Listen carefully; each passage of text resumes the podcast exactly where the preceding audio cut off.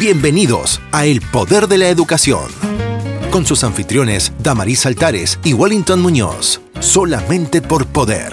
97.1 FM. Este programa es patrocinado por la Escuela Eugenio María de Hostos Charter School. Bienvenidos al Poder de la Educación, un programa semanal que se presenta todos los sábados de nueve y media hasta las 10 de la mañana en esta su emisora Radio Poder 97.1 con sus anfitriones.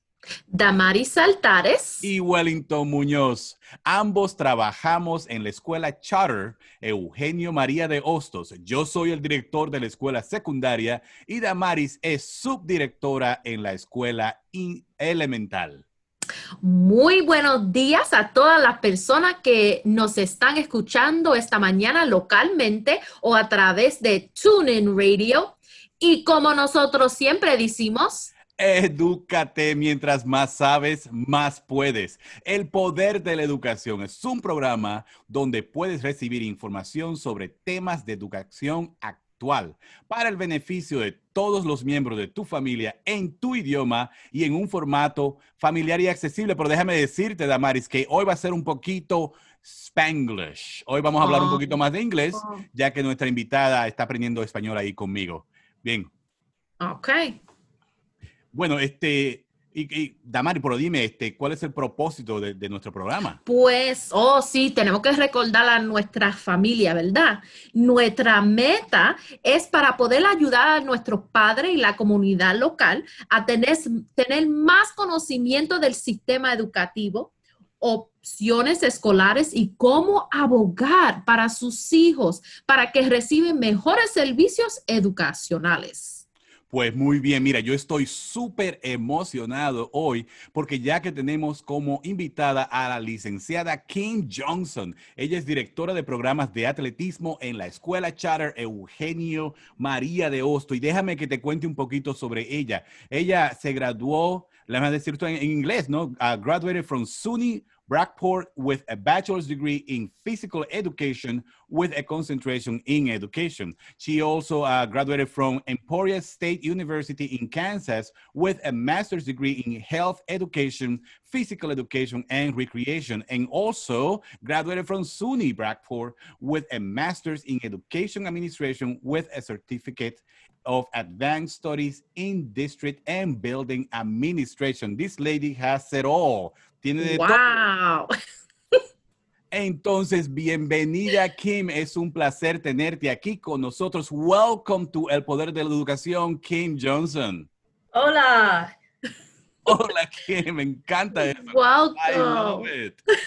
we are so grateful that you're here today with us to be able to discuss some very important topics. And it's how can we stay healthy these days? And how are we able to stay fit, right? Because right now we are, we've been stuck in our homes, very, um, not something that we are all used to. And at the same time, we want to be able to educate ourselves a little bit as we are going back to school very soon. And it's going to be different for many of our students and many of our families. So thank you and welcome today. Thank you for having me. I appreciate it. Así es, y para las, para las personas que no hablan inglés. Entonces, obviamente, Kim, estamos muy agradecidos de que estés aquí con nosotros para que conversemos sobre ¿Qué pueden hacer los estudiantes para mantenerse saludable uh, durante estos días? No solamente a uh, mantenerse saludable, pero también mantenerse en forma, ¿no? a la vez nos gustaría proveerles información a los padres y estudiantes sobre los programas de atletismo y opciones en las escuelas. So one more time, Kim, welcome and thank you, thank you, thank you for joining us this morning. Mm -hmm. Thank you. Le queremos recordar a nuestra familia que hoy vamos a estar hablando Spanglish. practicar, practicar, el piquingli aquí nosotros. Eh, exactly. Y como siempre con uh, nuestros invitados, queremos saber un poco de ellos. So, la primera pregunta va a ser para que ella nos diga un poquito sobre ella. So, Kim, can you tell us a little bit about yourself? Uh, sure. Um, this is going into my 14th year of education. Um, so currently, I am the athletic director at the Johanna Maria de Host Charter School. This is my fourth year um, in this role. Uh, the first part of, of my career with the school, I was a health teacher as well as the athletic director. And then as our school developed more needs around athletics, um, I stopped as a health teacher and, and developed full time into the athletic director role. Uh, before that, I worked um, in another charter school uh, in the city, and I was I worked there for five years. I was the health teacher, the phys ed teacher, and I taught a career class um, mainly to our juniors and seniors to get prepared for high school. And I coached uh, varsity volleyball and varsity basketball there. Uh, and then I used to work at Webster and taught elementary PE. Um, and then I worked uh, at Edison Tech. I was part of the work scholarship program, which helped a lot of students receive jobs um, and help them become physically fit through the YMCA. That is so cool, Kim. Bueno, obviamente ha, ha, tenido trabajo en todo tipo de lugares, ha tenido una variedad de posiciones en, en el área de atletismo, pero siempre trabajando con estudiantes. Uh, Kim, so again, just so that we can get to know you a little bit better. So, what is your Mm-hmm. favorite sport professional team? Oh, my favorite team is the New York Yankees. Go I've Yankees! been I've been a fan since I've I is how old. My dad grew up in Brooklyn. He didn't want to be a uh, Brooklyn Dodgers fan or a Mets fan, so he went against my family, became a Yankee fan. So my whole family is a big Yankee fan. That is so cool. Can you Oh, tell us a little bit about that story that you were telling us during you wearing? I, I cannot believe. So you were wearing a, a Yankees jersey during your wearing. Can you tell us a little bit about that? Yeah, so we got married two years ago. My husband's a huge Yankees fan. Um, so we had a New York Yankee themed wedding where we had all retired Yankee fan um, uh, players as as our centerpieces. So we were at the captain's table of Derek Jeter, and then you know we had Mariano Rivera, we had Bernie Williams, Babe Ruth, Lou Gehrig, Joe DiMaggio, all that tables. Um, had little, um, we had awesome uh, save the dates cards that turned out to be Yankee tickets. So really cool. And uh, I was telling Muñoz, uh, you know, I'm a big Derek Jeter fan and always thought I'd marry him someday. So um, my friends about seven years ago made me a custom Derek Jeter, Mrs. Jeter jersey. Um, so pinstriped and all. And I wore that for the uh, wedding reception of our wedding. So that was pretty funny. A lot of my family wasn't surprised. It was, you know, it just, it's just Kim. Es My una was cool with it. I want to make that known. He was fine with it. He was okay. not- He He was okay with a Mrs. G shirt. He knows his place. He gets it. Got it. So, obviously, Kim uh, es una fanática increíble de, de, de los Yankees. e in- incluso llevó una, una de las camisetas de atletismo de los Yankees, del uniforme de los Yankees, y tuvo un tema de, de, de los Yankees en su boda. Esto es increíble. Entonces, bueno, vamos entonces a entrar un poquito aquí al grano de, de, de- de que te invitamos acá. Pero espérate, Wellington, le tenemos que dejar saber a todo el mundo, aunque no te pueden ver, que tú estás de cabeza a pie de Yankee. Es que yo sé que a ella le gustan los Yankees. Entonces yo me encaramé, me puse la gorra de los Yankees acá y tengo también la camiseta de los Yankees, ya tú sabes. Porque yo también soy un, un fan de los Yankees. Pues tú no me dejaste saber para yo poder ponerme mi Mets camisa. Ah, no, no, no, por eso fue que no te dejé saber, porque así no se puede. She wanted to wear the Mets shirt, uh, Kim. No, you- there's only one team in New York. I'm sorry. Yeah, that- that's why I didn't tell her that we were gonna, that we had a theme today, this morning. I like it. So, um, Kim, uh, we do have some questions for you. So, obviously, the, the, the, the main topic of the show this morning is to talk about what, stu- what can students do to stay healthy and fit. And at the same time, for us to talk about uh, what are the different options when it comes down to athletics at the school level, and what is the process for a student, for example, to want to try out or apply to be in, in a team. And, and with that in mind, so let's let's go for it. Mhm. Um, Saltares, So, Damaris, yes. you go for it. So as I mentioned in the beginning, we are we're understanding that we're coming off of six months, right? That our children have been home. We've been learning virtually. We just got over the summer, and this summer was not one of our normal summers, right? That the kids got to venture out and do everything that they normally would do. And so, thinking about with your athletic background and and student health, um, what effects do you think that this time has had on our students' health and their physical well-being? Yeah, I mean, it can go um, two different ways. Um, you know, you can have some people that take this time to really try to get in shape and eat healthy. Um, or it could be the opposite, where um, all I want to do is eat food and just sit on the couch and, you know, watch TV and put in movies, Netflix. Um, so I think, you know, for those that can get out and that we're getting out and eating healthy, I think that's a great idea. The public market is open. Um, there's a lot of food stands I've noticed on Joseph Ave as I'm driving home um, that are pop-up veggie stores. So that's that's pretty convenient to, to be able to get fresh produce. Um, and then we know, you know, um, sitting at a computer screen is not good for your eyes. Being sedentary, and what I mean by that is just sitting for long periods of time is not okay.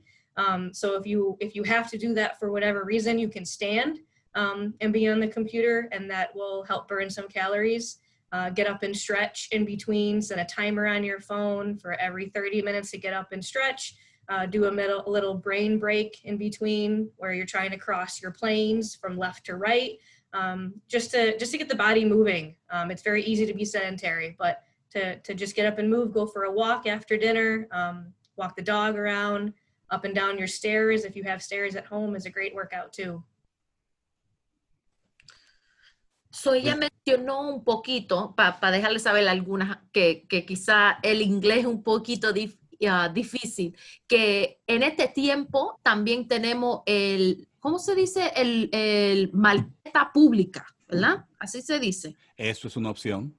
Ok, eso tenemos la marqueta pública que pueden ir a comprar las frutas, vegetales, que aunque nosotros sabemos que eso es bien difícil para nuestros um, niños, que algunas veces no quieren comer esas frutas y vegetales, pero también habló un poquito de cuando los estudiantes están mirando la computadora o están um, aprendiendo por la red este año pueden poner un, una alarma de cada 30 minutos de poder mover, separarse un poquito, uh, ir para afuera después de cenar con la familia, caminar por ahí. So, nos dio muchas diferentes opciones de cómo nosotros nos podemos mantener físico en este tiempo que nosotros no estamos saliendo mucho. Y, con eso en mente, entonces, uh, Kim, what recommendations do you have for families uh, that have chosen or will be participating in virtual learning to begin the school year, how can they assist the student, the children, to ensure that they stay active? Yeah, there's nothing wrong with with staying virtual during this time. So I totally understand that for the health aspect of of children. Um, but um, it is that is going to be a struggle because students will be sitting at a computer screen for about eight hours a day um, you know, doing work. Um, I think it's important to set up your your space um, with standing as much as possible, um, and then building in those those breaks. Um, I know a lot of teachers will be using the brain breaks in between, uh, but also when there's independent work um, to be doing as well to to get up and stretch, to move around, uh, and to stand as much as possible instead of sitting. Well, thank you so much. Entonces, ella nos está diciendo de que, bueno, que si la opción, si la familia optan por la opción virtual de que no hay nada malo con eso, que se comprende eh, que tengan que hacer eso, pero a la vez los niños posiblemente van a estar participando en la escuela por alrededor de ocho horas. Entonces se recomienda que durante ese tiempo, lo más posible, que los estudiantes se pongan de pie, es decir, que trabajen de pie y que no estén sentados todo el tiempo y también que tomen provecho de cualquier descansito que se le pueda ofrecer durante las clases. Ah, sabemos que los profesores están planeando tener actividades que ya les ofrezcan unos cuantos, unos cuantos descansos durante, le llamamos en inglés brain breaks, uh, como un descansito para el cerebro. Entonces, que tomen oportunidad de todo eso también. Gracias, Kim. Thank you. You're welcome. Kim, I was just wondering, are there um, particular recommendations depending on students' ages for how much physical activity they should be participating in?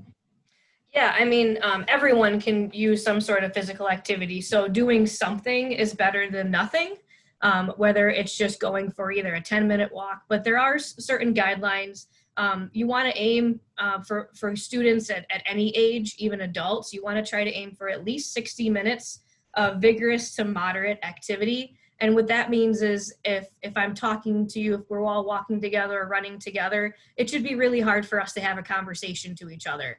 Um, if it's an easy conversation, it's considered very light, and you should do at least an hour and a half of that a day. So the more vigorous and the more uh, intense uh, aerobic exercises, meaning running and jogging, swimming, um, should be pretty intense where you can't be talking to someone. And it's very important for kids to get out and play for at least 60 minutes. And I mean play with with other kids when it's safe. Um, they need to have that creativity time where they can um, make up games and, and have fun and learn that exercising is fun uh, and not running or a chore that we might say as an adult now.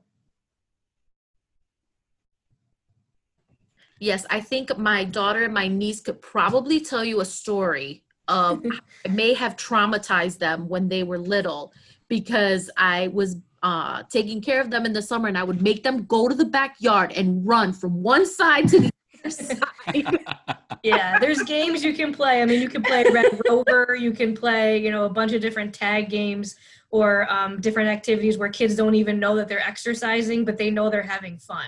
Um, and again, their heart should be beating. Um, they should be coming to you and saying, you know, my chest feels like it, it's it's full, it's it's heavy, and that just means your heart's beating, and that's okay because you're exercising your heart during that time. Um, but if there's any pain or if there's anyone that has any sort of medical conditions, it's important for a doctor to see them. So if they have asthma is a big one, or if they have other heart complications, it's important for their doctor to make sure that they check them at least once a year for their physical to make sure they can do strenuous activities. So ella mencionó que es importante para nuestros niños um, no solamente hacer um, moverse físicamente, pero divertirse un poquito y tener un poco de creatividad. So, salir por lo menos por una hora a jugar cuando es um, seguro, jugar con otros niños, poder tener esa creatividad, correr por ahí, no que ellos piensan que es um, algo que, que es trabajo para ellos hacer ejercicio.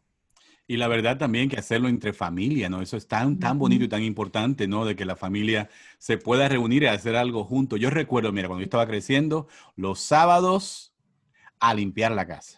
Oye, y con la música. la música puesta, exacto, la música a todo volumen, limpiando. Yo sé que el corazón así no me palpitaba ni nada, sino de, de, cansarme, pero era una cosa de familia y todavía recuerdo eso. Y recuerdo de que en esos días yo me quejaba que vamos a estar limpiando la casa, ¿no? Pero mm -hmm. lo que me hacíamos todo como familia, ese era el día de limpiar. So, Kim, you know, in the Hispanic community, let me tell you, that dancing is, mm -hmm. is the thing. You know, we love to mm -hmm. dance and uh, we grow up dancing and, and, doing different things, listening to music, cleaning the house together.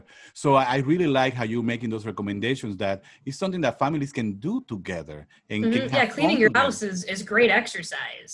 yeah, great. I put, my, I put Pandora and I just clean my house and, and bust a move. And, you know, I think you know that's a great form of exercise too it's low impact so i can have a conversation still but it's better than sitting on my couch and spe- especially now with Corona, we can disinfect the house together. right, exactly.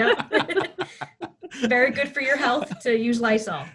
So, um, well, are there uh, options? You know, uh, are there any community resources that you can share that our families can take advantage of? Yeah, so um, Cuomo did open up the gyms. So, um, you know, the YMCA's, limited YMCA's, um, there's uh, recreation centers that are open, um, and there's parks that are open too. Uh, so you can go online and check out those or give them a call just to see what their protocols is with COVID. Um, some gyms around me are requiring you to wear a mask the whole time. Um, so uh, make sure you do go on their website just to see what the protocols is before um, you go. Uh, but you know it's still beautiful out. I mean it's it's August still and still nice. I mean you can go for a walk, um, bikes together. Um, you know take a family ride, take a family bike trail, hiking. Um, State Park is beautiful. We have we're very fortunate where we live that there's a lot of parks and um, a lot of places uh, down by Naples that are gorgeous that uh, are free to, to, families that can go and, and have some fun and get a picnic with some healthy food. Yeah, that is, that is so, so right. You would be so proud of me. On my vacation, I went to Watkins Glen. Oh, that's so pretty. I walked the trails and the steps, and my children helped me and pushed me up the. Good for you. That's awesome. Well, this COVID is making us being uh, uh, be more a little bit more creative, but it's mm-hmm. great when we can do it with family. So Kim was uh, sharing with us that recently Cuomo went ahead and gave the order and opened the. Am I saying this in English? Yes, you are. I am saying this. Oh my gosh! Te digo a ti que uno se cree. Tú llegas acá y, se le ponen unos ojos azules y ya nada más habla inglés uno. Dios mío, yo estoy aquí traduciendo en español. No, pues entonces déjame traducir en español ahora. Entonces, Kim compartía con nosotros de que Cuomo acaba de dar la orden recientemente de abrir los gimnasios locales y al mismo tiempo los centros de recreacionales y también los parques están disponibles. Ah, con respecto a los gimnasios, sería muy bueno de que si planean ir, de que llamen de antemano para que sepan cuáles son las, las, las reglas que han puesto y ah, para que asegurarse de que, que, que puedan ir. Algunos gimnasios todavía piden de que las personas lleven máscara durante todo el tiempo, pero y al mismo tiempo nos hace recuerdo que, estamos, somos muy afortunados de vivir en esta área y de que hay muchas opciones donde uno puede uh, manejar la bicicleta como familia y al mismo tiempo son lugares gratis, es lo mejor. Uh, para las personas que se están... Uh, han entrado a la, al programa en este momento, quiero hacerles recuerdo de que están escuchando El Poder de la Educación patrocinado por la Escuela Charter Eugenio María de Hostos. Y hoy nos acompaña la licenciada King Johnson, que es una directora de programas de atletismo de la Escuela Charter Eugenio María de Hostos. So one more time, King, let me say, let me say one more time, we are so, so glad to have you here and we're learning so much from you. Thank you. I appreciate it. Glad to be here. So, Kim, another thing that I know has been on our mind with our children at this time having so much um, lack of physical activity is how this affects their academic growth or their social emotional health as well.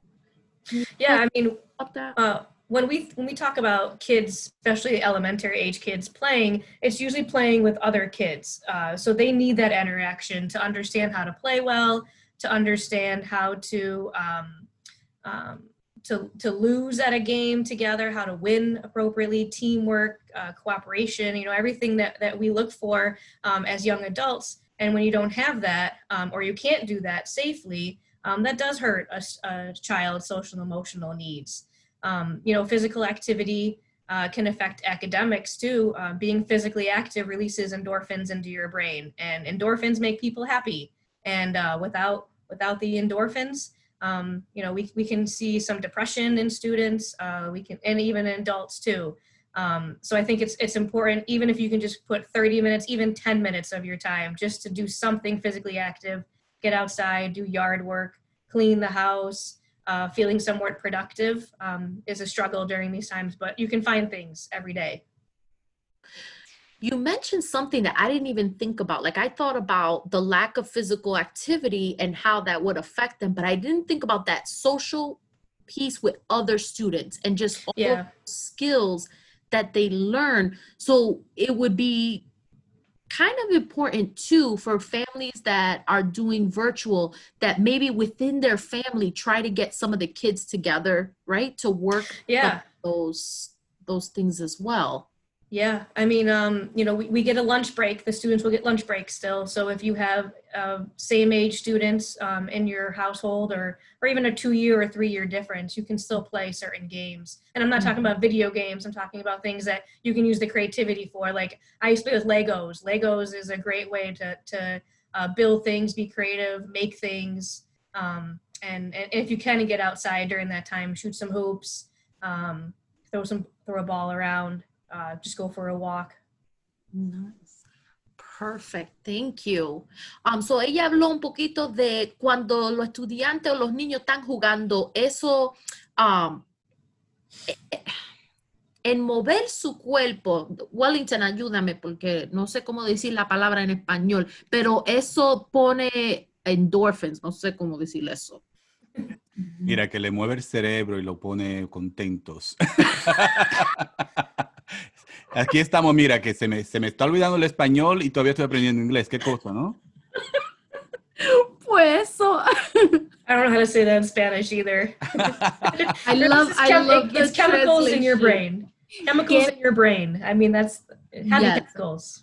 Perfect. So le, le pone más feliz Y, también habló un poquito de cuando los estudiantes um, están en la escuela, ellos tienen la oportunidad de jugar uh, juegos particulares que uh, lo ayuda en crecer socialmente. Ellos pueden um, practicar cómo um, perder, cómo ganar, cómo actuar. So, um, cuando los estudiantes están aprendiendo en sus casas, tratan de tener esa oportunidad, si tiene familia y otros niños que ellos pueden reunirse, todavía tener esas oportunidades y no solamente jugar por el, uh, los juegos de video, pero poder um, tener esa oportunidad para ellos todavía jugar juntos. Muy bien. Entonces, Kim, um, many districts will be offering virtual student lunch pickup. If families are unable to, uh, to get there, what are some healthy alternatives you would recommend for lunch and snacks during school days, especially when the kids obviously are home learning virtually? Mm-hmm. Um, I think it's important to, to know um, if there's going to be refrigerator option um, with the students and if they can put certain foods in refrigerators. Um, if not, I would plan to not have a refrigerator um, so the things would have to be somewhat warm. Um, and and it's just seeing what what your child likes. Um, you know, my nephew he likes apples and peanut butter, and um, and that's a way better healthy choice than a bag of chips. it'll keep him full longer, uh, and he he won't be so hungry throughout the day in between lunches and coming home. Um, if you do have a refrigerator option and there's no other um, food allergies, yogurts are great um, with with the uh, low calorie, low fat yogurts, um, and and those are great. Cheeses are great too. Again, depending on on the child um, allergies to food, if there are any. Um, you know, nuts are fantastic. Peanuts, uh, cashews, uh, things that have low salt to them are great alternatives if there's no refrigerator. Um, bananas are, are fantastic. They have potassium in them, and, and that helps uh, with, with young students as well. Um, so I think it depends on, on what the student likes, and then try to figure out some healthy ways. Uh, it might take some meal prep options and some thinking outside the box. Um, and then depending on the age of the student, uh, it can either come together, so the parent would make it um, for them. So there's there's no put together work, no dipping, no no uh, mixing, and then depending on the age, uh, as they get older, they can help with that. So it's important to make the kids come with you to Wegmans or wherever you shop to, the grocery store at any place, um, and have them be advocates and, and to help make snacks and lunches. If they have they have a voice in it, they're more likely to try something or, or do something or eat it um, than if you just put it in their lunchbox and just tell them to eat it. So getting kids active in the in the kitchen is very important and being a person who also sees where food comes from too. Bien, entonces aquí nos dice de que siempre tomemos en consideración qué es lo que le gusta a los niños y tratemos de planear con eso en mente, pero al mismo tiempo uh, que estemos conscientes de que, por ejemplo, uh, frutas como manzanas, también la mantequilla de, de, maní, uh, también el queso es, puede ser bastante saludable dependiendo si el niño tiene o no tiene algún tipo de alergias, nueces, frutas en general. Ella recomienda bananas en particular por el potasio que también tiene la banana, que también recomienda que dependiendo del horario de los padres, de los niños, de que se prepare la comida con anticipación y se pueda como guardar ya. Entonces, de esa manera también se hace más fácil, especialmente para los niños, que nada más tienen que prácticamente calentarla ahí en el microondas. también sugiere de que, que le proveen oportunidad para que los niños participen en ese proceso. Cuando vaya al supermercado, por ejemplo, de que el niño vaya y forme parte de todo eso y también pueda tomar sus propias opciones y, y, y también tener un poquito de, de, voz en ese proceso. Wow. Uh, bueno, pero ya estamos a tres minutos. We are like, like, like about three minutes to finish this thing. Man. So I really want to get into the, the topic of, of sports in the school. Mm-hmm. And I think that's, um, uh, Damari, you have a question here for, for Kim. Yes, and I actually think this is um, this is the hot topic right now because I did see that some students are beginning to protest a little bit of this, especially here in our community. So we know that Governor Cuomo sent some guidelines and restrictions that have really limited our fall um, lineup, right? And and mm-hmm delaying our fall sports. But I was wondering if you had any um, background knowledge or information, because although it's limiting our school sports, I do know that the community has some leagues and different things and organized sports. If you can give us some information on that, maybe uh, uh, let our families know so they can reach out and, and get our kids involved in some type of organized sports this fall and winter. Yeah, so um, some of the rec centers uh, will actually have some organized sports there too, but um, Irondequoit Sports Centers, uh, they have, they've been doing, I, I believe it's baseball during this time. Um, and I, I think Webster is the same way. Um, so that would be something in whatever um, area you live in to, to do some research and to see um, baseball and softball was a big one over the summer. Uh, usually when it comes to fall and winter, um, the winter time is usually around basketball. At rec centers will have basketball going on. Uh, fall would be a lot of soccer. Um, there's a lot of places in Chili that will play uh, soccer and have youth soccer camps and, and soccer um, play uh, games and contests for them to play in. Uh, so it depends on where you live, but there are quite a few places uh, that will have that. But there's still the guidelines in place. Um, so making sure you're wearing a mask, um, social distancing when, when best as possible. So I would I would check in with the community members and, and community places that uh, that you live in for more information. So ella recomiende buscar en tu um, en tu ciudad, en tu comunidad, porque ten, tenemos los lugares de rec, reco, how do you say recreation? Recreation, yeah. Yes, que ellos también tienen los deportes. Uh, so dependen, dependiendo en donde ustedes viven, pueden llamar ahí para ver. Um, pero ella dijo que también tienen lo, los um, requisitos de la máscara y todo eso. Uh, ella habló de baloncesto, um, de fútbol, así se dice soccer, ¿verdad? En español. Exactamente, mira para allá, Damaris. Yeah. Look at you, Damaris. I like it. La fútbol. oh, wonderful. Thank you so much. So, Oh, Kim, uh, Kim, I wanted to know. Uh, my understanding is that, that Governor Cuomo has now lifted some of the limitations and that there are some options for sports.